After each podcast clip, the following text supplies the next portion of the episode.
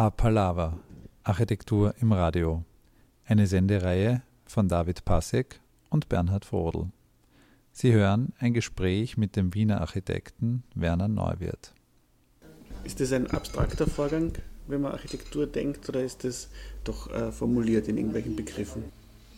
Mit sprachlicher Begrifflichkeit ist wahrscheinlich was anderes äh, zu verstehen wie, wie, wie architektonische Begrifflichkeit.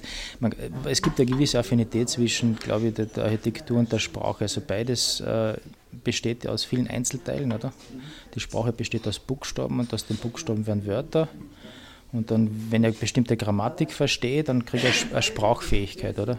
Ohne, ohne die Grammatik gibt es keine Sprachfähigkeit und das, damit kann ich Sätze bauen. Und so wie der Buchstabe quasi eigentlich aus, aus, aus, aus, aus der Eigenidentität verliert und im Wort überhaupt einmal zu einem Begriff wird, äh, wird dann der einzelne Begriff in Wirklichkeit erst zum Satz, zu einer Idee. Und, und, und das sind quasi die, jede, die, das, der Buchstabe, wie das Wort gibt, die Eigenwichtigkeit oder die Eigenidentität auf zugunsten von einem höheren Sinn. Und ähnlich ist es eigentlich im Bauen. Das Bauen besteht aus irrsinnig vielen Einzelteilen, die, wenn man sie quasi in einer bestimmten Grammatikalität verwendet, eben in der Lage ist, die, die Einzelteile an Wichtigkeit zu verlieren zu einer Art baulichen Idee. Und man könnte, da gibt es jetzt vielleicht in der Sprache verschiedene Begriffe, die man verwenden kann, was die Grammatik oder diese Grammatikalität äh, in der Architektur hat, eigentlich gr grundsätzlich was mit Tektonik zu tun. Jetzt nicht Tektonik im klassizistischen Sinn, also im historistischen Sinn von Formhülsen ist, sondern Tektonik im wirklich, äh, sagen wir, leibhaftigen Sinn äh, des Fügen und Ablagern von Sachen, oder? Das ist die, Geologie verwendet, die, die, also diese, dieser Aufbau der Dinge ist eigentlich hat was mit Tektonik zu tun. Das ist in Wien, das ist kaum ein Diskussionsfeld. Äh, selbst die, die, die, die, Berliner Diskussion da im, im Stimmen oder so äh, über die Wiederaufbau da in Berlin ist ja dann relativ schnell vom, vom Kohlhoff war, war für mich eine interessante Diskussion, ist in Wien eigentlich, glaube ich, nie wirklich diskutiert worden. Was dann das Seltsame wieder war, dass eigentlich das, was als Substanz da ist, oder berechtigte Frage nach diesen, nach diesen grammatikalischen Regeln, wie eine Stadt gebaut ist, wie Häuser gebaut sind, dass sie quasi Allgemeingültigkeit kriegen oder eine Verständlichkeit, eine Sprachfähigkeit, das ist das, was die Architekten heute nicht haben diese Sprachfähigkeit ist verloren gegangen. Sehen wir als, aus meiner Sicht so gewisser Analphabetismus, oder? Jeder stammelt, grunzt oder, oder, oder stöhnt vor sich hin und das mag originell sein, aber es ergibt eigentlich kein, außer einzelne Wörter und einzelne Töne, hat das ja eigentlich wenig inhaltlichen Sinn, schon gar nicht etwas Verallgemeinbares. Und die Diskussion in Berlin ist ja dann relativ schnell sehr formalistisch geworden, oder sehr stark in so klassizistisch. Kohlhoff baute, hat er so Willen gebaut, das war für mich dann eher enttäuschend, weil es eigentlich die substanzielle Frage die eigentlich sofort wieder schnell verlassen hat. Meinen Sie damit die Diskussionen um die Errichtung des Potsdamer Platzes und die Wiedererrichtung des Stadtschlosses? Beides eigentlich. Es war eigentlich im Grunde sozusagen natürlich die, die, die, die Zeit, wo, Kohlhoff war in dem Sinn, aus meiner Sicht einer der provokantesten Leute aus der Zeit, weil es, weil es natürlich äh, jetzt nicht die, die, die Oma provoziert hat, sondern die Architektenschaft als Gesamtes, dass eine gewisse Diskussion losgetreten hat, die quasi aus diesem Spätmodernismus verböhnt war. Äh, und in der Konstellation dann auch mit dem Stimmann, der der Stadtbaudirektor war in Berlin, äh, das hat es natürlich mehrfach diese, die, die Grunddiskussion. Wie baut man Berlin wieder auf?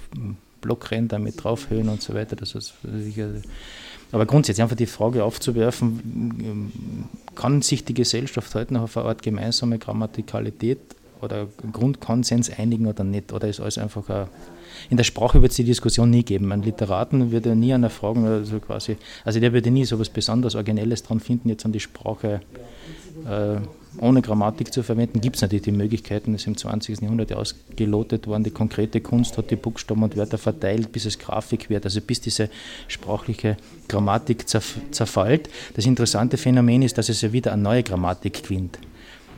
Aber ohne Grammatik geht es eben nicht. Und das, das ist ein bisschen so Eigenart äh, vielleicht an der Wiener Szene, die glaubt, dass äh, jede Form von Art, äh, Regelhaftigkeit oder, oder dass das behindernd wäre in der Originalität oder Freiheit. Das ist eine völlige Illusion. Erst in der, die Sprache gewinnt eigentlich erst Freiheit, indem es eine Regelhaftigkeit gibt. Sonst ist es wirklich ein reines Produzieren von Lauten. Ich habe ja nichts davon, wenn andere dann kein Wort versteht.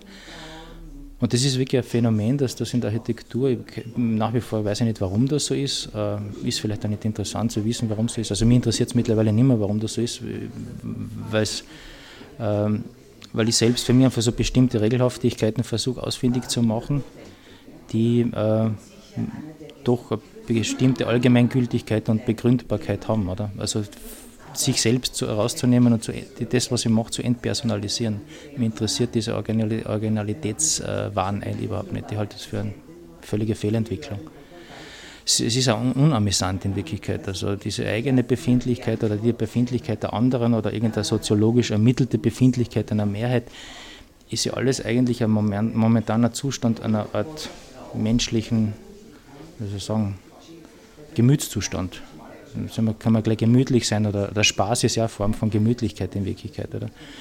Aber das, das Interessante ist ja eigentlich, die, dass die Realität, das Bauen ein riesiges Feld an Möglichkeiten ist. Es ist ja unbegrenzt. Und mich bewundert, dass man sich damit nicht beschäftigt. Allein die ganzen Raumverschachtelungen, die möglich sind, sind ja ohne Ende.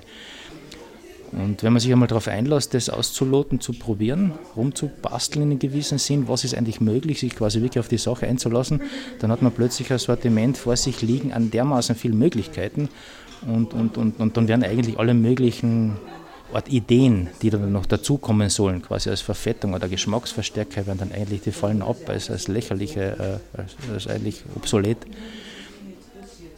Und wenn man so Fundstücke hat, die sich quasi sozusagen aus den geometrischen, materiellen oder räumlichen Möglichkeiten ergeben, dann kann man die untersuchen, was, was leisten die, was, was kann ich jetzt damit tun. Das habe diese, diesen Text dieser, formuliert mit diesen, die, die, die, die, Wohnungen oder Häuser könnten ja vom Himmel fallen. Also ich glaube nach wie vor, dass es wirklich so ist, dass der Mensch eigentlich sich auf jede Situation einlassen könnte. Und dieses Dilemma, das entsteht durch diese Planungsidee, dass etwas planbar wäre, das verschiebt natürlich die Wertmaßstäbe plötzlich. Also wenn, ein, wenn irgendein Fundstück vom Himmel fällt, dann, dann ist man eigentlich relativ schnell zufrieden. Oder? Das ist ja wie ein Glücksfall. Ist, man stolpert über was drüber, man ist ganz glücklich. Das ist wie so, so ein Moment der, der, der Glückszustand. Dann, dann schaut man sich interessiert an, man weiß eigentlich gar nicht, was man damit tut. Und man hat da keine Absicht gehabt. Also diese Absichtslosigkeit ist auch so ein Aspekt. Und dann fängt man sich an dafür interessieren und äh, fängt an zu benutzen. Da stellt sich nicht die Frage, ob man es richtig benutzt oder falsch benutzt. Man, man, man verwendet so, wie es sich ergibt. Oder wie man, also da sind plötzlich diese ureigenen Fähigkeiten, die, die, die, die, das äh, Umfeld quasi wie, wie ein Werkzeug zu benutzen und sich äh, anzueignen. Und dann ist man damit zufrieden. Äh, es gibt ja keine Erwartungshaltung, damit gibt es auch keine Defizite. Alles, was man damit tun kann, ist ja als ein Gewinn. Hat man ja nicht erwartet, war nie beabsichtigt. Das ist wie so ein, ist fast was, äh, so ein kindliches Erforschen der Welt in gewissem Sinn.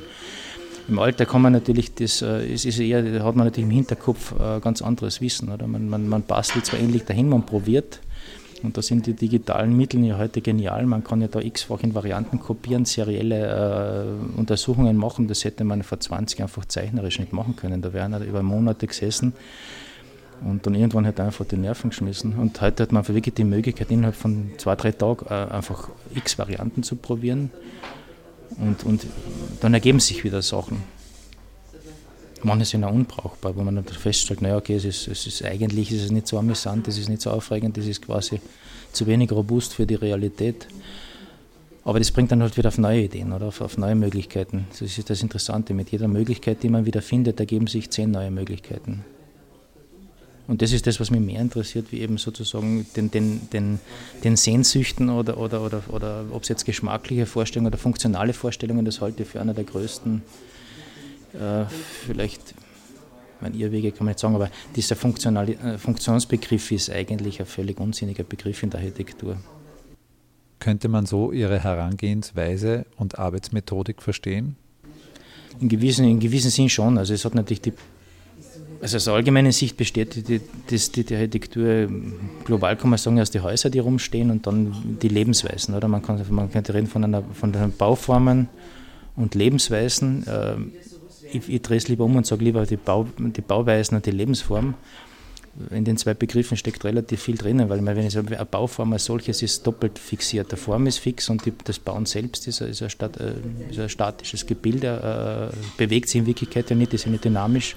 Selbst wenn es noch so einen Formalismus hat, das wird es fliegen, tut es ja nicht. Die Schwerkraft ist unnachgiebig. Und die Bauweise hat aber das in sich, dass das Bauen als, als, als quasi statisches äh, Resultat einen gewissen Prozess durchläuft, oder? Die Art und Weise, etwas zu tun. Wie bauen wir? Und genauso die, Lebens, die Lebensweise ist ja, wenn man den Begriff verwendet, oder wir meistens die Lebensweise ist ja wieder doppelt. Das Leben selbst ist dynamisch und die Weise etwas zu tun. Also deshalb rede ich lieber von der, von der Bauweise und von der Lebensform, weil die Lebensform ist eine gewisse Momentaufnahme einer Lebensform. Also, abgesehen davon, dass jeder so, irgendwo so eigene Vorstellungen hat vom, vom, vom, von dem Umgang mit Räumen, ändert man die ja dauernd eigentlich, oder? Also da, daraus jetzt etwas rauszudestillieren und sagen, ich mache jetzt eine Umfrage und befrage 200 Leute, was sie sich jetzt vorstellen. Spätestens, wenn ich das zusammengefasst habe, hat jeder von den 200 schon mit einer anderen Sichtweise. Also das, und daraus dann jetzt noch da überzugehen und sagen, daraus kann ich jetzt etwas Allgemeingültiges formulieren, wo jetzt dann der Nächste daraus Häuser konstruiert, das ist schon eine abenteuerliche Idee. Also, aber manche, manche glauben nach wie vor dran. Also, es gibt ganze Disziplinen, die machen das. Also, ich kann damit weniger anfangen. Ich, ich sehe das eher sozusagen, die, ich, split, ich, ich habe schon eine relativ, glaube ich, radikale Trennung zwischen dem, dem, dem materiellen, physischen, also dem geometrisch-physikalischen bedingten Bauen, als einfach Spielwiese der Möglichkeiten, was kann ich tun.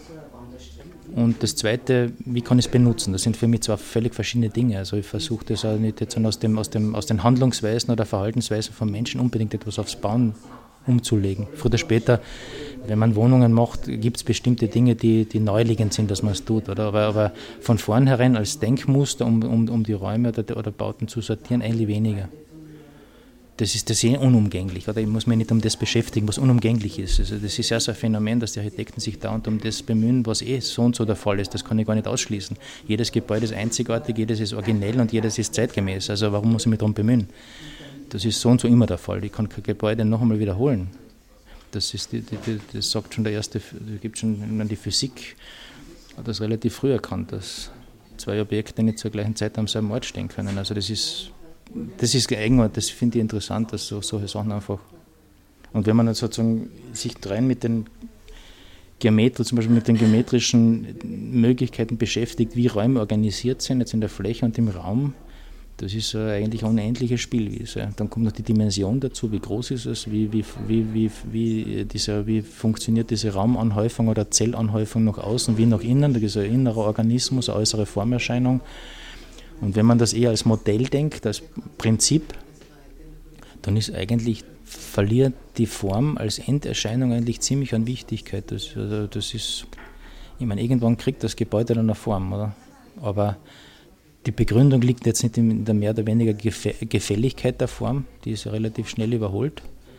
Ich glaube nicht selber daran, also dass die eigene Formvorstellung oder die andere so wichtig ist. Also das gibt, wenn man den Gebäude quasi, das, wenn man sich damit beschäftigt, dann kriegt es früher oder später, wenn es äh, sagen Logik und, und, und, und Grammatik verfolgt, dann findet es schon die Form. Also es gibt ja vom Semper, ist eine interessante Aussage, der, der, es gibt in den Bauhausbüchern, gibt es eins von, von, vom Semper, also das die Texte vom Semper, die sind ja dann erst im Nachhinein nach dem Krieg, zusammen, glaube ich, 56 erschienen, in den neuen Bauhausbüchern. Und da gibt es ja relativ viel, also die, vor allem diese ganzen 19. Jahrhundert, die handwerklichen, die dann die Gewerke, die industrialisiert waren, diese Schlossersachen und so weiter. Und dann gibt es über die Architekturen einen Auszug, der ist relativ kurz aber hochinteressant ist. Auf einer halben Seite ist da eigentlich relativ viel gesagt, wo ich sagen würde, ist nach wie vor gültig. Und eine ganz interessante Aussage ist, äh, dass die Architektur technisch fähiger Personen bedarf, die, die willenfrei sind.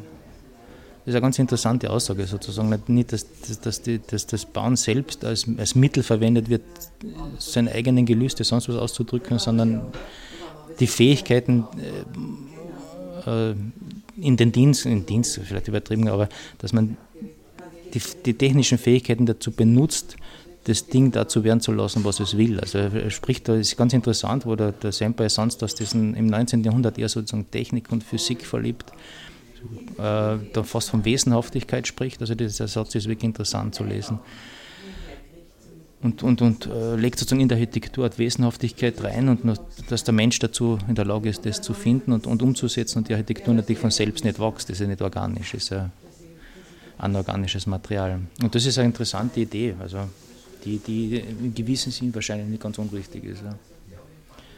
Ja, ich habe eine konkrete Frage und zwar äh, habe ich gelesen, dass Sie Malerei studiert haben was ist, äh, was ist die Transformation gewesen zur Architektur und welche Teile sind geblieben, welche haben sich verändert?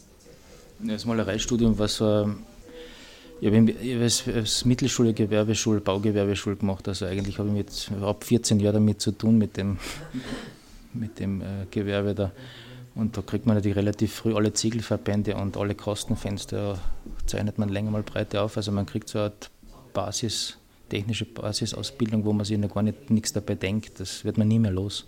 Mittlerweile bin ich froh, dass es irgendwo im Hinterkopf da ist. Also man hat, kriegt also ein eigenartiges Grundverständnis und man ist dann diesem Bau, äh, sagen wir sozusagen, diesen, dieser Baumaschinerie so ausgeliefert. Also man kann sich einfach wehren, wenn man eine Grundbasis hat. Dann, wie ich auf die Technik gekommen bin, zuerst, äh, ich wollte eigentlich Bildhauerei studieren in Wirklichkeit und dann habe ich auf der Akademie dann Aufnahmeprüfung gemacht und damals war es aber so, dass man was abgeben hat, was man so gemacht hat und dann hat einer irgendein Professor ausgesucht und da bin ich in die Malereiklasse reingerutscht, wobei ich wollte es eigentlich gar nicht, habe dann eigentlich in der Zwischenzeit schon völlig andere Sachen gemacht und habe dann über mehr, äh, doch über zwei Jahre, ich habe es nicht fertig gemacht, über zwei oder fast drei Jahre habe ich fast nur Akt gezeichnet. Also jeden Tag wirklich nur Akt gezeichnet, das Zeichnen, das ist, ist, äh, ist wahrscheinlich war das das Wichtigste, die paar Jahre für mich, fast nur Akt gezeichnet. Und dann bin ich wieder auf die Technik. Äh, da hat mir eben der, der Professor Lesak äh, so Assistenz angeboten, also Studienassistenz. Das war natürlich sensationell, weil es inhaltlich sicher eine der interessantesten Institute und Personen war. Und gleichzeitig hat man ein bisschen Geld verdient, dass man wenig, aber doch man also über die Runden kommen. Und dann war die Malerei eigentlich dann. Das, was eher interessant ist, dass ich während der, den Jahren eigentlich äh, was mir schon endlich klar war, ist aber nicht nur mit einem Malereistudium, sondern dann auch vor allem mit der Auseinandersetzung äh, am Institut vom, vom Lessaker, da hat mich sehr stark interessiert, die ganze konkrete Kunst und Konzeptkunst der 60er, 50er, 60er Jahre wo Österreich eigentlich sagen wir, relativ wenig davon abgekriegt hat. Das ist, äh, das ist an Österreich etwas vorbeigegangen. Erst dann in den 70er Jahren hat die österreichische Kunst das durch ein paar wenige Protagonisten also quasi wieder, wieder dort reingefunden, einen Anschluss an die Kunst. Äh, dass äh, Kunst und der Kunstbereich völlig was anderes ist als Architektur. Also Architektur ist in Wirklichkeit keine Kunst. Das ist also ein Missverständnis. Es sind zwei verschiedene Welten, es sind zwei völlig verschiedene, so ähnlich wie die Sprache. Es hat eine ganz eigene Gesetzmäßigkeit, wenn man so will, Grammatikalität, innerhalb von der dann natürlich auch Sprachfähigkeit ganz anders funktioniert. Haben Sie auch auf der angewandten Architektur studiert? Fertig gemacht habe ich dann, ja. Das war dann aber das war so ein gewisses Dilemma, dass ich auf der Technik Studienassistent war und, und quasi als, wie Assistent spielen müssen äh, für gleich, also für die Leute eigentlich, mit denen ich zugleich sonst studiert habe, auf den anderen Instituten. Das war mir irgendwie ein bisschen unheimlich und dann habe ich irgendwie gedacht, äh, viele Möglichkeiten gibt es eh nicht mehr. Auf der Bildenden war ich, auf der Technik war ich in dem Sinne so und dann war ich nur mehr die Angewandte. Und dann bin ich dort hingegangen und habe aber nicht genau gewusst, äh, wer dort ist und da war so ein Empfangsdame. Zuerst bin ich angestanden auf der Marxer Brücke mit einem riesen Modell, haben wir gedacht, das war jetzt keine gute Idee. Da war eine riesen Schlange, das hat mich überrascht. Ich habe nicht gedacht, dass so viele dorthin wollen. Und ja, ich habe mich hab wirklich zu wenig informiert. Also das habe ich aber selten gemacht. Und dann bin ich halt dort gestanden und dann äh, diese, das im Erdgeschoss ist man in diese Aula da gekommen und dann hat jemand gefragt, eine nette Dame, wo man hin will, hin will und ich habe gesagt, ja, Architektur will ich machen. Und sie hat dann gesagt, ja, aber wo, bei wem? Und ich habe keine Ahnung gehabt. Dann hat sie irgendwie mich groß angeschaut. Ja, wo wollen Sie hin? Im ersten Stock äh, Holzbau äh, holen oder, oder zum Spalt? Dann habe ich, äh, der einzige Holzbau war mir irgendwie ein bisschen ein Begriff von dem Landtagsgebäude in, in Vordelberg. Das hat meine, ganz, nach wie vor ganz schönes Haus. Und habe gesagt, ja, zum Holzbau. Ja. Und, und dann war ich dort. Ja. Also dann hat es eine Aufnahmsprüfung gegeben und dann, wobei ich sagen muss, dass das, äh, ich war dort aber irgendwie habe ich dann nicht viel dort. Also im Kopf war ich eigentlich, äh, war eigentlich die meiste Zeit am Institut beim Lessack, also das hat mich von mehr beschäftigt. Also von dem her, die waren ein paar interessante Leute, waren schon dort, also die jetzt also mehr und mehr bauen. Also es war sicher so also mehrere Jahrgänge, die in der Holzbauklasse ganz interessant waren, weil sie einerseits nicht mehr sich gelöst haben von diesen, von diesen äh, Spätformen von, von, der Holzbau war einfach nicht mehr so heilig, oder? Das ist ja ganz das war so ein bisschen Aufbruchstimmung. Es ist ja dann die letzten Jahre ziemlich auseinandergebrochen, die Klasse. Es sind sehr viele dann zum Schluss gewechselt zum BRICS und Also das war interessant, weil dadurch natürlich die, eigen, die, eigenen, die einzelnen Personen mehr rauskommen sind. So aus der Erzählung weiß ich, dass die Jahre davor einfach sehr stark dominiert waren von dieser Holzbauerschule. Das war noch dieser Glaube dran und, und es ist interessant. Das sind genauso, glaube ich, vier, fünf, sechs Jahrgänge, die, die jetzt so, die Logan Meisel angefangen über Bichler Traubmann, BHF, die sind, kann man jetzt sehen, wie man will, die, diese verschiedenen Büros, ob, ob, mehr oder weniger kommerziell, aber das ist ja, ja interessant, wie groß die, die, Bandbreite ist. Also das war vielleicht auch die Qualität vom, vom Holzbauer. Sonst haben wir eigentlich fast nur gestritten. Ja, ja über Architektur? Ja, in gewissem Sinn schon. Er wollte immer irgendwie haben, dass sie Renderings, also Bilder machen. Einfach Renderings also in dem Sinne nicht geben. Und, und ich habe immer behauptet, dass man müsste irgendwie konzeptueller denken und dass, dass er, ist im Studium ist es nicht wichtig, Bild, das Bilder zu machen, er wird sich ja vorstellen können. Und das war irgendwie, also natürlich wieder, ich meine, seine Argumentation war in gewissem Sinne nicht unrichtig. So quasi, sie müssen es den Bauern verkaufen und dann müssen sie es darstellen, wie es ausschaut und das wäre wichtig. Ähm, ich habe eher, nachdem ich quasi vorher Jahre Malerei studiert habe, hat es mich nicht so interessiert, etwas hinzumalen, wo ich weiß, wie es ausschaut. Ist natürlich in der Realität nicht unwichtig, oder? Mit allen könnte man wieder eigens diskutieren, wie wichtig die Bilder sind für die, für die, für die für die Etablierung von Bauwerken. Das ist natürlich sicher so ein kleiner gemeinsamer Nenner, wo sehr viele mitkönnen oder sehr viele quasi so eine gewisse Energie fürs Bauwerk überhaupt gewonnen wird. Bauherrschaften, Beamten, alle Beteiligten haben eine Vorstellung und, und, und glauben daran, dass es was werden kann. Das ent, entwickelt eine gewisse Dynamik, da bündelt Energie gesellschaftlich. Das hat sicher so was Positives. Die Schwierigkeit ist dann, dass es damit aber irgendwo wieder gefangen ist, weil alle natürlich sich auf, immer wieder auf das Bild beziehen und sobald Abweichungen entstehen vom Bild, gibt es sofort große Diskussionen. Also das, das, das äh, ist sehr ambivalent. Nach Fertigstellung eines Gebäudes ereignet sich ein ähnlicher Fall, in dem Fotos eines Gebäudes das Bild von diesem mehr prägen als die Realität. Das Bauen, also das ist natürlich das eine, es ist total fixiert auf die Enderscheinung. Das hat aber wieder mit Architektur als Modell nichts zu tun. Also im Kopf, man, man, man hatte von mehr, von Baustelle zu Baustelle entwickelt man ja quasi so, so, so eine modellhafte Vorstellung im Kopf. Und jedes Mal kann man was anderes umsetzen.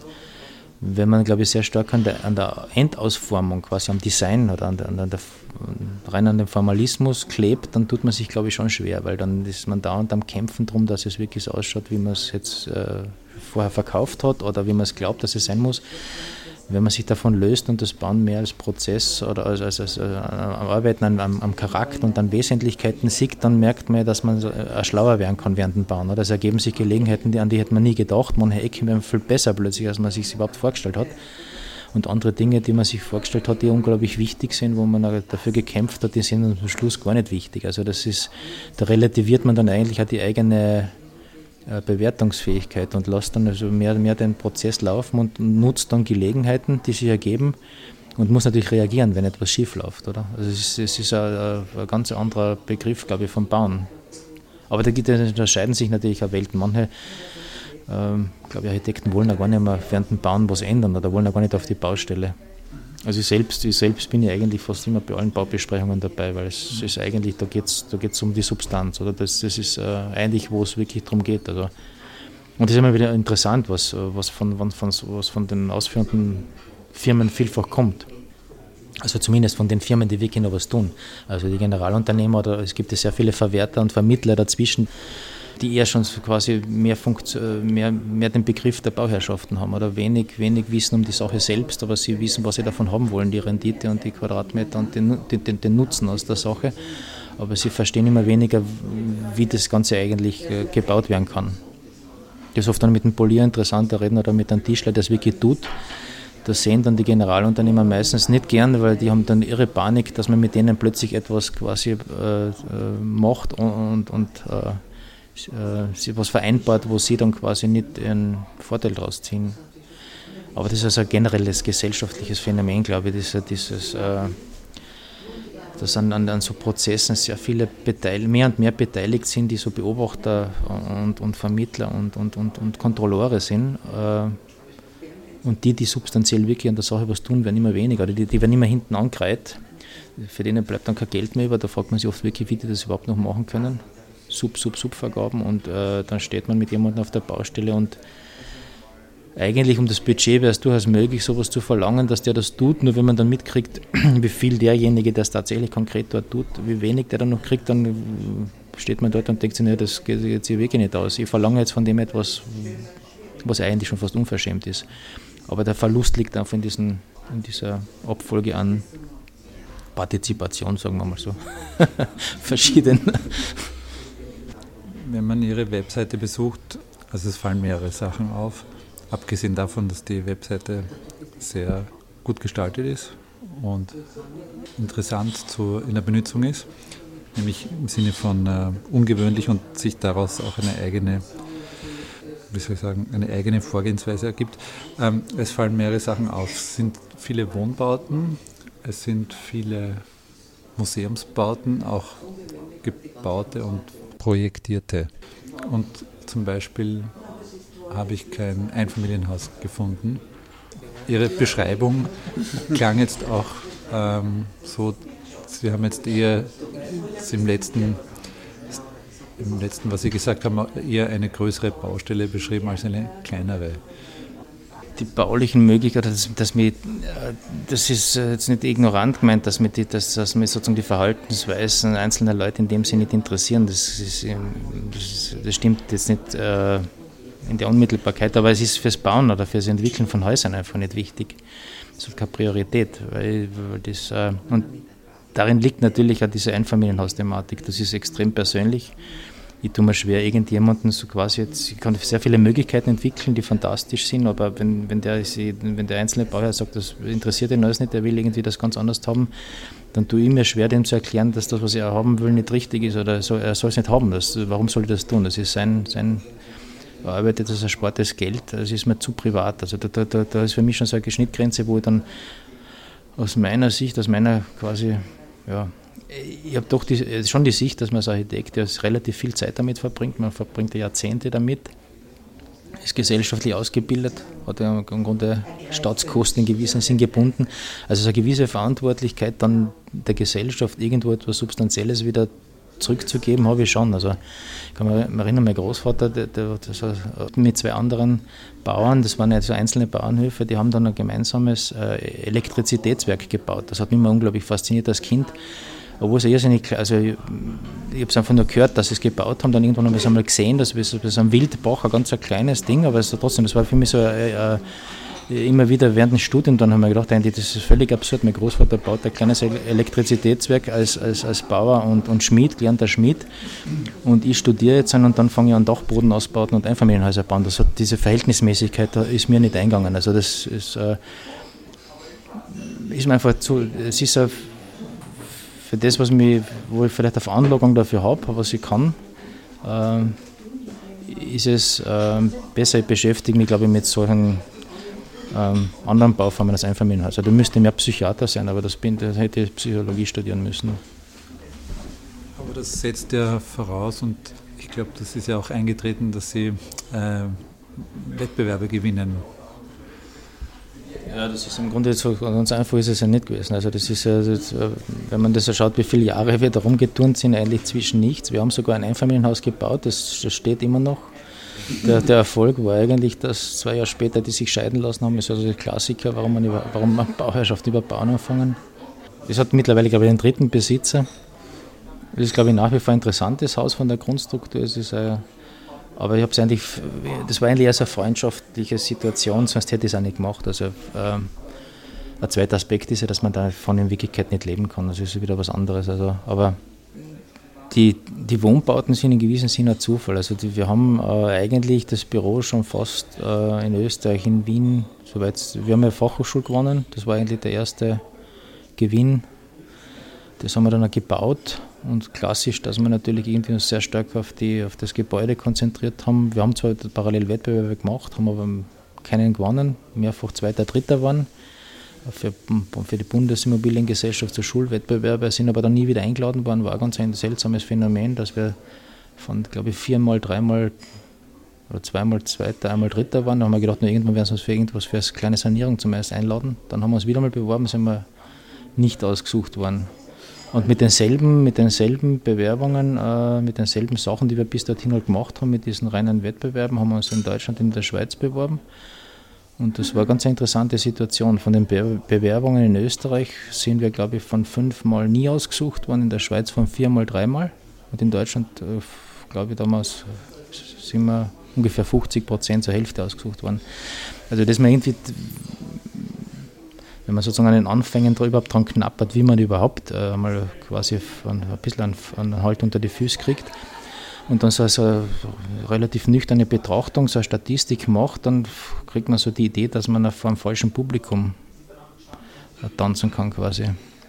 Und äh, das war natürlich irgendwie nicht ganz, äh, war nicht schon nachvollziehbar. Es hat mir während dem Studium sehr stark die, die Schweizer Szene interessiert über die konkrete Kunst. Das war naheliegend. Sehr, sehr die frühen Sachen von Herzog Dömeron, vom, vom, vom Zumter, das waren natürlich so für mich essentielle Sachen, wo, wo ich das Gefühl gehabt habe, die sind tatsächlich sozusagen am, am, am Bauen. An, an, bei Herzog Dömeron hat sich dann etwas anders entwickelt. Zumter ist ja vielleicht eher noch sozusagen in der Sicht, in dieser Grundhaltung geblieben ist ja nicht zufällig, dass er im Grunde gelernter Zimmermann ist oder der Tischler, glaube ich, oder sowas, also Handwerk gelernt hat. Und dann war es eigentlich, wollten wir eigentlich schon das Büro absiedeln nach Zürich, war ganz knapp davor und dann hat sich eigentlich der Zufälle ergeben, dass wir da eigentlich eine Gelegenheit gekriegt haben, bei, bei Wohnbauträgerwettbewerbe mitzutun. Und da haben wir dann eigentlich, glaube ich, von mittlerweile von fünfmal mitgemacht und viermal gewonnen oder so das ist ja dann so, so eine Situation, ich meine, wie diese, diese Zufälligkeit, dass, dass man in, diese, in, diese, in diesen Zirkel kommt. Ähm, und dann ist es natürlich, wenn man dann ein, zweimal nichts gewinnt, ist man auch wieder draußen. Also wenn man das Glück hat, dass man dann einmal das zweite, dritte Mal oder was gewinnt, dann hat man plötzlich in dieser Szene den Ruf, mit dem kann man was gewinnen. Dafür kriegt man halt äh, sonst keine Aufträge, weil die Bau, Bauträger sagen einem dann, naja, es gibt ja Architekten, die keine Wettbewerbe gewinnen können. Also ist man da fast verflucht dazu, dass man dann, man wird dann quasi wirklich als Wettbewerbsarchitekt gesehen. Und wenn, wenn dann höhere Ambitionen da sind oder wenn die Anforderung da ist, dass man eben mehr liefern muss, dann wird man sozusagen quasi, äh, ist man mit dabei. Sonst wird sehr viel Wohnbau gemacht, der, sagen wir mal so, weniger ambitioniert ist. Also, das ist aber nicht unbedingt schlechter, muss man sagen. Also diese Dynamik, die entsteht durch diese Ambition, ist oft äh, nicht unbedingt nur förderlich. Weil wir ja alle glauben, man muss nicht was drauflegen, es ist noch zu wenig da. Also das ist halt die Tücke vom Wettbewerb. Und es äh, gibt, so wie Hermann Tschech hat, glaube ich, in seinem Leben nie einen Wettbewerb gewonnen und ist sicher einer der interessantesten Architekten. Also das ist ein bisschen, also das ist die Schwierigkeit der Architektenschaft untereinander, dass sie schwer in der Lage sind, sich gegenseitig, also sozusagen solche Leute irgendwie als Gesamtheit der Architekten mitzutragen. Es gibt einfach manche, die sind äh, wie eine eigene Fähigkeit, Wettbewerbe zu machen. Und andere, die das nicht können, aber das aber nicht unbedingt schlechter bauen. Aber die Architektenschaft schafft es nach wie vor nicht wirklich sozusagen, die irgendwie mit äh, entsprechend mitzutragen oder sozusagen, dass alle irgendwie gleichmäßig zum Bauen kommen. Zum Bauen gibt es ja genug, es ist eher immer vielfach so eine Verteilungsfrage. Oder?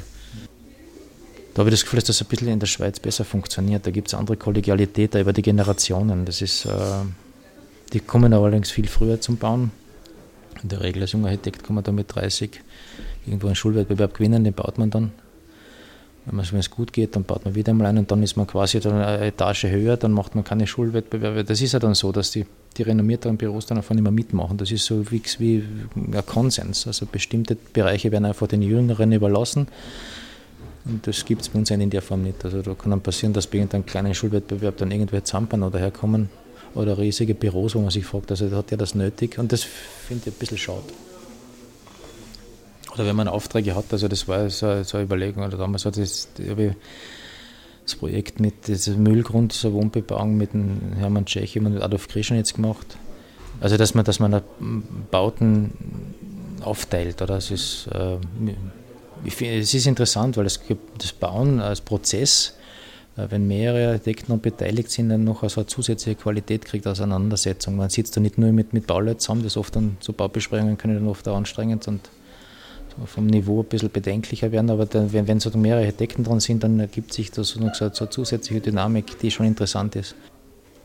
Das haben Sie ja dann, glaube ich, bei einem späteren Projekt noch einmal ausgetestet im, am Nordbahnhof-Gelände. Ja? Das war mit Search and Bates und mit, von, mit Balmers Krug aus Zürich.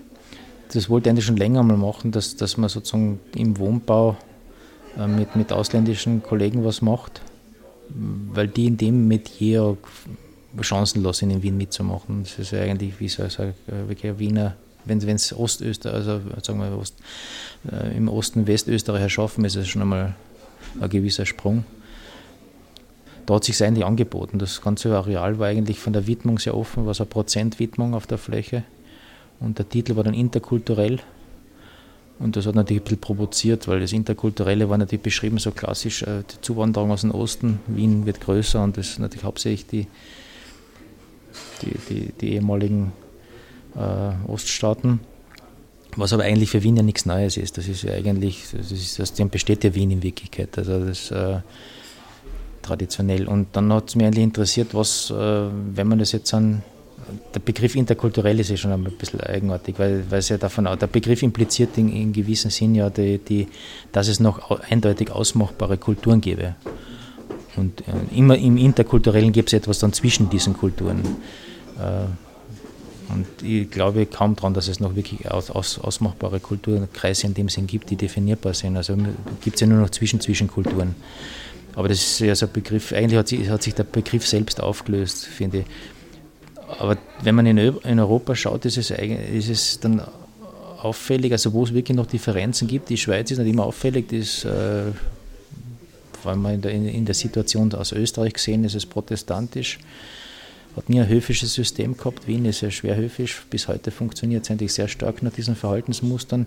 Der angelsächsische Raum hat ein höfisches System, ist aber wieder umgekehrt sehr, sehr, sehr äh, liberal ähm, da gibt es wirklich große Differenzen. Das, das, die waren dann noch größer, als ich eigentlich vermutet habe, weil wir, spätestens, wie es darum gegangen ist, dass wir dann den Wettbewerb gewonnen haben, wie wir das jetzt eigentlich machen, Vertrag, äh, Honorarabwicklungen, war relativ schnell klar, dass es eigentlich kaum eine Möglichkeit gibt, diese drei Rechtssysteme, äh, zumindest ist uns klar gemacht, wenn, wenn wir da drei Rechtsanwälte zusammensetzen, dass unser halbes Honorar weg ist.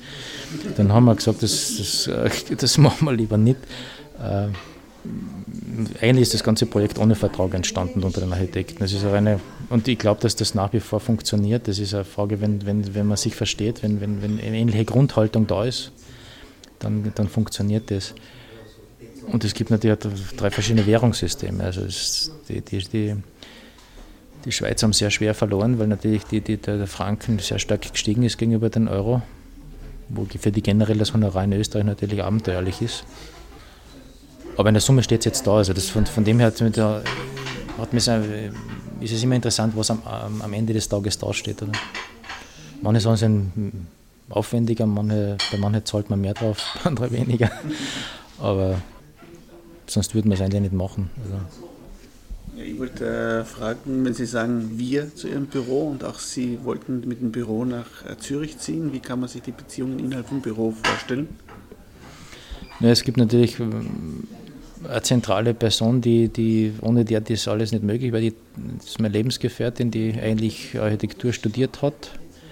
Äh, wahrscheinlich aus meiner Verschuldung nie fertig gemacht hat, weil, wir einfach dann vorher schon angefangen haben, Wettbewerbe machen und das quasi die, die, ganzen, irgendwann distanziert man sich dann einfach auf so weit von der Uni, dass man gar nicht mehr die Nerven hat, fertig zu machen. Also so gesehen habe ich das am Gewissen. Äh, und sie taucht da im, im Büronamen in dem Sinne nicht auf, ist aber sicher sozusagen die, die zentrale Person. Deshalb rede ich ja wirklich von wir und das ist jetzt nicht der Floskel. Sonst werde ich immer wieder Mitarbeiter gehabt von zwei bis vier, fünf, nie, nie mehr. Es ist für mich nach wie vor eher schwierig, sozusagen mehr als zwei, drei Projekte parallel zu entwickeln, weil es einfach die, die, die, die Intensität dann verloren geht. Also wenn man vielleicht einmal im Laufe der Zeit dann ein, so ein Grundteam beieinander hat, das vielleicht stabiler ist, geht es leichter deshalb finde ich es nach wie vor fantastisch, wie so große Büros wie Herzog immer überhaupt diese Qualität halten können in dem Maßstab. Das ist für mich ein Rätsel, das ist unvorstellbar. Also wenn man auch sagt, da und dort ist ein Gebäude wieder ein bisschen seltsam oder nicht so, also es gibt immer wieder Sachen, mit denen kann man nichts anfangen. Aber die grundsätzliche Qualität in dem, in dem Niveau zu halten mit so einer Größe von Maschinerie ist, ist eigentlich abenteuerlich. Ja. Also für mich momentan unvorstellbar. Also da habe ich noch einen viel zu, zu, zu, zu intensiven und direkten Zugriff auf die, auf die einzelnen Gebäude. Ja. Ob das jetzt Vorteil oder Nachteil ist, das weiß ich noch nicht. Also vielleicht wäre es ja besser, wenn, wenn, wenn ich ein bisschen weniger die Häuser im Würgegriff hätte. Das bedeutet dass Sie einfach aktiv äh, voll mitarbeiten bei den ja. Projekten. Ja. Also es ist für mich eigentlich die einzige Chance, also die, die, die Sachen zu entwickeln. Also, wir, also nicht nur in Entwurf, sondern auch in Ausführung. Ja, schon, ja. ja. Also wie ich früher gesagt habe, also ich bin ja die, die Baubesprechungen mache großteils alles selber, weil sich einfach da noch sehr viele Dinge aus der Situation ergeben, wo ich einfach von der Verantwortlichkeit als Einziger tatsächlich relativ schnell reagieren kann. Wenn da jemand als Mitarbeiter dort ist, der weiß, dass wieder nicht geht, das haftungsmäßig, kann ich mich da so weit auslehnen oder nicht, äh, wie ist das in den Leistungsverzeichnisse drin, äh, in dieser scheinbaren Möglichkeit ist da versteckt plötzlich sozusagen ein riesiges Loch danach oder Diskussionen, die Probleme machen. Und da kann ich natürlich das fast als Einziger wirklich allein entscheiden, weil ich die Verantwortung habe und über die doch jetzt was, wenn ich ab 14 Jahren rechne, 35 Jahre bauen, äh, zu tun, habe ich, glaube ich, dann relativ guten Überblick, wo es wirklich riskant wird und wo nicht. Also, aber das versuche ich den Leuten auch schon zu vermitteln. Das ist halt immer schwierig, wenn man so unstetige Aufträge hat, dann hat man ein, zwei Leute, die irgendwie, sagen wir mal, eingearbeitet sind, die, die, die gut können mit einem oder die umgekehrt dann mit einem überhaupt zurechtkommen. Und dann müssen sie sich wieder umschauen, wenn man zu wenig zu tun hat. Und also das ist nicht so einfach. Also das ist wieder der Nachteil, wenn man so äh, kleinere Struktur hat. Dafür spart man sich sehr viel administrative, unnötigen Wust an internen Protokollierereien und sonstigem Zeug. Gibt es bei Ihnen eine besondere Affinität zu Museen eigentlich? Museen? Museen sind quasi fast so der, der Idealtyp des, des, des, des, nutzlosen Gebäudes quasi oder, oder das, sagen wir, sagen wir lieber äh, nutzungsfreien. Oder? Das ist das, was ja für mich sozusagen das Essentielle ist. Die Gebäude müssten ja eigentlich, die Gebäude könnten ja rumstehen ohne Nutzung die Gebäude brauchen die Nutzung nicht genauso, genauso wenig, wie sie nicht beheizt werden müssten. Das ist ja so ich glaube, dass die Häuser die Energie verbrauchen. Es sind immer noch die Benutzer, die die Energie verbrauchen. Und, und äh, ich brauche zwar für die Herstellung des Gebäudes ein gewisses materiellen Aufwand, das ist gar keine Frage, aber eigentlich dann den Energieverbrauch als solches bestimmt eigentlich die Lebensweise. Ist natürlich politisch nicht opportun, den Leuten zu erklären, dass sie die Energie verbrauchen. Äh, damit gewinnt man keine Wahl. Aber wenn man ihnen verspricht, dass man, dass man jetzt quasi das, die Häuser das tun für sie, dass sie die Energie sparen, die Häuser sparen die Energie, sie müssten ja nur quasi da das, das so kleine, wie so kleine Apps, ein bisschen Wohnraumlüftung kaufen und dann noch ein bisschen nachbessern, hochgedämmte Fenster. Mir erinnert das ein bisschen an Ablasshandel. Man kauft so kleine so Gewissensberuhiger und dann kann man eigentlich quasi so das unverschämte Leben wieder weiterführen. Äh, man braucht nicht darüber nachdenken, dass das eigentlich man selber verantwortlich ist dafür. Und das ist ein, ein Phänomen. Das, das, Museum ist halt ein, ein Bauwerk, das quasi so reiner Raum ist. Die Reflexion über den Energieverbrauch im eigenen Leben ist sehr selten. Das ist nicht die Absicht, oder? Weil damit ist ja wenige, damit ist in Wirklichkeit ja ökonomisch nichts zu machen. Es ist ja nicht zufällig, dass es so ist. Wer, wer, wer hat einen Vorteil daraus, wenn man den Leuten erklärt, sie sollten wirklich sparen? Die Industrie verkauft nichts, die Politik müsste jetzt ihnen erklären, ihr müsst jetzt sparen, das ist ihnen nie populär. Also wer hätte was davon? Niemand. Also ist im Grunde das Prinzip ist von dem her schon relativ klar. Man, man findet wieder ein kleines Produkt, das verspricht dann Konsumenten quasi, kauft das, dann, bist, dann, dann da sparst du ja was. Das funktioniert ja meistens nicht. Äh, die Amortisation funktioniert nicht, vor allem ist ja dann, selbst wenn sich alle quasi die Energie in dem Maß sparen würden, entsteht der andere Effekt. Ich glaube kaum, dass die Energiekonzerne in, sagen wir, in zehn Jahren halbiert sich der Energieverbrauch der Gesellschaft. Ich glaube nicht, dass die Energieverbraucher die Hälfte verdienen wollen. Sie würden gern die Hälfte der Energie verkaufen, aber um das gleiche Geld. Das heißt, die Energiepreise gehen auf entsprechend drauf. Eben, also das ist, äh, es ist aber interessant, dass es gesellschaftlich über die Menge der Leute so funktioniert. Ja. Aber Bernhard Rodowski hat es in gewissem Sinne schon einen Punkt gebracht, oder dass keine neue Bauweise, eine neue Lebensweise erforderlich ist. Das ist eine hochinteressante Aussage. Während dem Studium habe ich es länger nicht verstanden, aber dann hat es diese Ausstellung gegeben im MAC, äh, die war wirklich äh, für mich äh, sehr interessant, weil es mir das erste Mal so gelöst hat von diesen ganzen Formalismen. Und noch einmal sozusagen ein Schritt, nachdem mir die, die, die Beschäftigung mit Malerei und mit Kunst schon eigentlich sehr stark davon gelöst hat mehr, mehr zu, zu, zu strukturellen und, und äh, konzeptuellen Vorgangsweisen. Und das war dann nochmal sozusagen das Lösen. Und die Aussage ist nach wie vor gültig, glaube ich. Aber der Lifestyle bedient sich in gewissem Sinn ja dieses, dieses, dieses man, man, kauft, man, man kauft sich quasi Lebensform. Also das ist ein Riesenmarkt. ähm, hat was mit Selbstbewusstsein der Leute zu tun. Also dass sie ihren, ihren eigenen Lebensform misstrauen oder, oder sie zu gering schätzen. Also das ist äh, das ändert sich eigentlich nicht. Ist, die Formerscheinung ändert sich, aber das, das, was derzeit sozusagen als äh, Interior oder Ikea oder so, das ist wie das, äh, das ist vergleichbar wahrscheinlich mit der Salonkunst des 19. Jahrhunderts, also Salonausstattung für die Kleinbürgerlichen. Das ist jetzt das, der, der, der Lifestyle von Interior. Die, die, die Generation glaubt, sie tut es ganz anders wie die Nachkriegsgeneration. Es ist aber dasselbe Verhaltensmuster, sozusagen das, das, das, das äh, sich einbetten in eine, so eine Art allgemeingültige Alltagskulturkontext. Und das ist ein bisschen schade, also diese eigen, eigen, äh, die eigene Kulturfähigkeit der, der einzelnen Personen ist nach wie vor relativ gering entwickelt. Aber es ist in der Schulbildung natürlich auch keine, keine Thematik.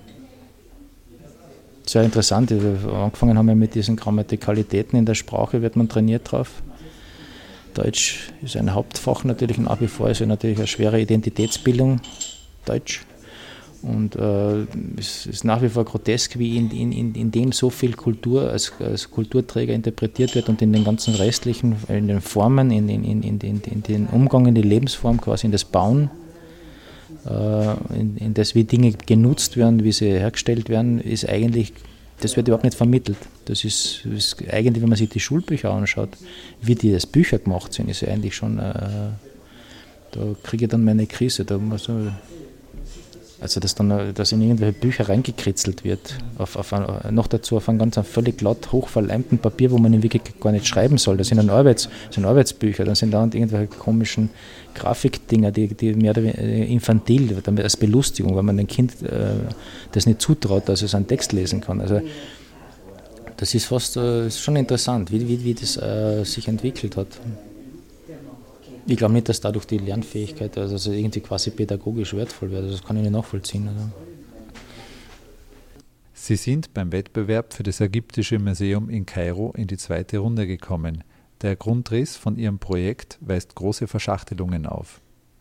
Ja, die Verschachtelung passiert dann auch relativ, äh, es ist äh, das sind so Wettbewerbe, die macht man wirklich nur, wenn man überhaupt nichts zu tun hat. Das, das war weltweit ausgeschrieben und das waren irgendwie, da haben 1600 abgegeben in der ersten Stufe. Man hat eben so ein, Dreiblatt abgeben müssen, also es ist wie, glaube ich, wie Lotterie.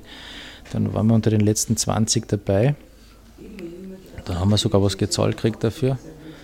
Äh, waren ja dort, das war ganz schön, man steht dann mitten im Sand, neben den Krebspyramiden und entwirft da quasi ein Museum. Äh, die Absicht war scheinbar, dass damals Ägypten, äh, die wollten eigentlich die, es ist ja die ägyptische Kunst, ist ja eine die, die am meisten in die Welt verstreut worden ist. Also sehr viele sind vor allem in Berlin weil die Archäologen des 19. Jahrhunderts da alles abgegrast haben. Es hat ja noch kaum rechtliche Vereinbarungen gegeben mit der Ausfuhr. Also heute ist es ja schwer kriminell, wenn man da nur einen einzelnen Stein irgendwie mitnimmt. Und damals ist das aber, war das legitim, man hat Schürfungsrechte quasi gehabt und das, was man findet, hat man nehmen. Oder glaube ich, es hat so Vereinbarungen gegeben, bestimmte Teile darf man nehmen, nicht, andere nicht. Äh, und das war so, was, wie gesagt, also wir haben da nichts zu tun gehabt und haben das dann gemacht, eigentlich als reine, so wie so eine Fingerübung, als rein, so abstraktes äh, Denken darüber, wie, wie ein Museum als, als Raumzellengerüst funktionieren kann. Und das ist geschossweise so. Also die, die räumliche Verschachtelung passiert dort eigentlich nicht über die Geschosse, äh, über unterschiedliche Geschosse. Äh, die Räume verschachteln sich nicht äh, in der Höhe. Es ist geschossweise eigentlich relativ äh, trocken durch äh, sind ebene Geschossdecken, aber über vier Geschosse sind die Räume nicht übereinander liegend. Das ist also ein System aus mehreren Einzel-, wie so Zellanhäufungen.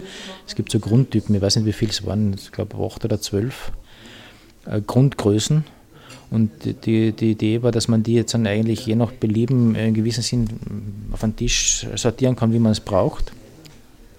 Und dann werden die Haupterschließungen einfach und die Höfe rausgestanzt. Also dann gibt es, und dadurch ergibt sich auch ein zufälliger Anschnitt an, an Raumzellen, wo dann äh, die, die Räume plötzlich wie so, so ein Setzkasten werden. Und beides haben wir was von Museum an sich. Der Setzkasten ist ja wie ein kleines Museum. Die kleinen Sentimentalitäten werden da gesammelt. Und das Museum ist ja nicht viel was anderes. Also es ist halt dann auf, sind die kulturellen Sentimentalitäten einer Fachgruppe, dann einer ganzen Gesellschaft, wo halt die Kultur reingelegt wird. Und das, das hat mich fasziniert, dass er äh, die Innenraum durch das Anschneiden, ein relativ willkürlich Anschneiden von so einer Zellstruktur wie so ein Schnittbild von einem Baumstamm oder von, von, von Gewebeproben von menschlichen Zellen, von Haut oder so, dass die plötzlich so das äh, in einer anderen Identität wieder dieselbe Eigenschaft kriegt, nämlich so als Behälter von, von Einlagerungen funktioniert. Und das kriegt dadurch eine ganz eigenartige Kohärenz. Ähm, ich wollte in der Folge dann, das war, damals habe ich mich sehr stark damit beschäftigt, mit eben mit diesem den Grafiker, wo ich vorher erzählt habe, mit die, die, sich mit diesen beweglichen Animationen beschäftigt hat, wollten wir eigentlich, äh, habe beabsichtigt gehabt, so ein, ein, kleines Programm zu machen, wo man, wo sich die Räume automatisch ansortieren. Also wie als Anhäufung, das passiert fast äh, beliebig, nach Zufallsprinzip und dann äh, sucht man sich Bereiche raus und denkt sich das als Wohnung. Also das, man wird auf einen Knopf drücken, das würden sich einfach sagen wir, 100 Raumzellen anordnen irgendwie nach Computerzufall und dann stanzt man einfach den Umriss aus und sagt, das ist das Haus. Ich glaube nach wie vor, es wird funktionieren. Es ist nicht einfach zu programmieren, äh, selbst die Regeln festzulegen, ist nicht so einfach, weil die, allein die, die Proportionierungen der einzelnen Räume dann wie sie zueinander liegen dürfen oder nicht dürfen, also ob sie über Eck liegen dürfen oder nicht, oder ob sie es immer überschneiden sollen, in welchem Maße sie sich überschneiden sollen, ist dort eine Tür drinnen, also dann der nächste Schritt, Türen reinzuschneiden in den Raumüberschneidungen. Also man, man könnte dann auch zufällig Türen reinschneiden lassen. Und äh, die Idee war eigentlich sozusagen wie, wie diese, dass die, die, Häuser vom Himmel fallen. Man hat eine, eine, gewisse Maschinerie, die einen Vorschläge macht, die, die, die nicht selbst erfunden sind, die quasi nicht aus einem rauskommen. Man nimmt die Vorschläge und, und untersucht die dann das ist genau das, glaube ich, was für mich, was mir am meisten interessiert, dass man nicht versucht, etwas, was in einem drin wäre, ich weiß nicht was, also es kommt ja mehreres raus aus dem Körper. Äh, das hat mich nie so fasziniert, was da rauskommt. Äh, Kleinkinder fasziniert das vielfach, ja, was da rauskommt als erstes. Also das ist ja dann in der Pubertät auch wieder so, da freut man sich darüber, dass überhaupt einmal was aus dem Kopf rauskommt und ich halte es für relativ gefährlich, wenn man über diese Phase nicht rauskommt oder so, nicht, nicht sich quasi dann wieder in der Lage ist, äh, ähm, das ähm, sozusagen substanzieller zu machen, was, was äh, also dass man ja versucht, dass was äh, der, über die Wahrnehmung reinkommt. Und das, das war eigentlich so, man kann es fast, es ist zwar einerseits als, als Museum, es gibt ein relativ konkretes Rendering, also ein sehr konkretes Rendering, ähm, aber eigentlich ist es eine sehr abstrakte Untersuchung zu so Raumzellen. Das Interessante war, dass diese über die vier Geschosse, die unterschiedlich, also klassisch lernt man natürlich, dass die Wände übereinander sein müssen, weil sonst haltet das alles nicht. Äh, da, wir haben dann über vier Geschosse das beliebig sortiert und den Statiker gesagt, er soll das rechnen und der dann äh, war ganz erstaunt, das ist dermaßen stabil, weil es wie so Gewebeplatten, wie Türplatten funktioniert mit Wabeneinlagerungen über mehrere Schichten, dass wir das ganze Erdgeschoss über 80 Meter ohne Probleme überspannen haben können. Also so wie es im Bild ist, dass dort keine Stütze ist, das ist faktisch wirklich möglich. Das ist eine extrem steife Struktur, das hat damit zu tun, das hat mit Dimension, mit der Dimension zu tun, die, die, die Dimensionierung der Gesamtform zur kleinen Zelle. Äh, wenn das eine bestimmte Größenordnung ist, äh, dann funktionieren so Zellgewebe. Das ist generell also eine Thematik, wo, wo glaube ich, sich sehr wenig damit beschäftigen, ist die, die, die Form und Größe, die Dimension. Das ist es ist, glaube ich, nicht so, dass man jede Form in jede Größe bringen kann. Das funktioniert nicht. Es, es gibt einfach so bestimmte Gesetzmäßigkeiten. Ähm, Galileo hatte schon die, diesen, diesen Knochen gezeichnet, äh, das von, von einem Vogel und von einem Elefanten, dass die, der, der Oberschenkelknochen, dass der völlig unterschiedlich dimensioniert ist. Vom Elefanten ist er ganz, glaube ich, 1 zu 5 in der, in der Länge zur, zur, zur, zur Dicke und der, der Vogelknochen derselbe im Körperbau, ist aber 1 zu 100 oder was, ganz leicht und lang. Also. Wenn architekturinteressierte Leute nach Wien kommen, wo würden Sie sie hinschicken? Also in Wien ist, glaube ich, das Beste, man schaut sich nicht unbedingt einzelne Gebäude an, sondern man geht durch die Stadt und schaut eigentlich großteils schon die, die die Gesamtformation. Und das eine ist interessant, natürlich diese, die, die Grundanlage der Stadt selbst, die Dimensionierung der Straßenräume und wie die Häuser da stehen, wie groß die Portale sind zum Beispiel, wie vielfältig die unterschiedlichen Eingangsportale sind. also diese historische Substanz in der Stadt über diese Jahrhunderte, diese Ablagerung, das ist natürlich schon interessant. Also das merke ich, wenn ich dann wieder in Zürich bin, dass das dort einfach diese, das ist zwar eine alte Stadt, aber die ist natürlich viel kleiner, die, die, die historische Ablagerung hat nicht die Dichte. Das ist einfach durch diese, diesen doch höfische Kultur und diesen, diesen ökonomischen Anziehungspunkt, das, das Wien ja war, vor allem um die Jahrhundertwende, ist unglaublich viel gebaut worden. Ich würde, ich würde keine Einzelgebäude anschauen lassen, das zahlt sich eigentlich nicht aus.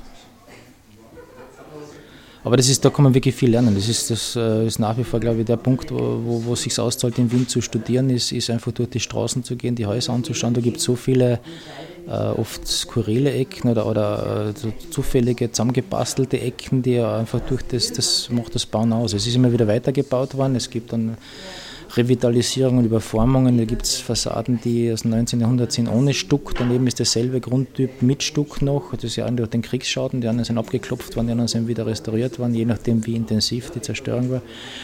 Und wie dann plötzlich diese Häuser völlig unterschiedlich wirken. Das, äh, die, die, diese Lochmasken, also die, die, Fenstergrößen zur Fassade, das ist. Äh, glaube ich, äh, eine der substanziellsten Sachen, die, die man da lernen kann. Wenn man dann zwischendurch über irgendeinem Los oder Frank stolpert, ist natürlich glücksvoll. Das war ein Apalava. Sie hörten ein Gespräch mit dem Wiener Architekten Werner Neuwirth. Die Website ist www.2824.org.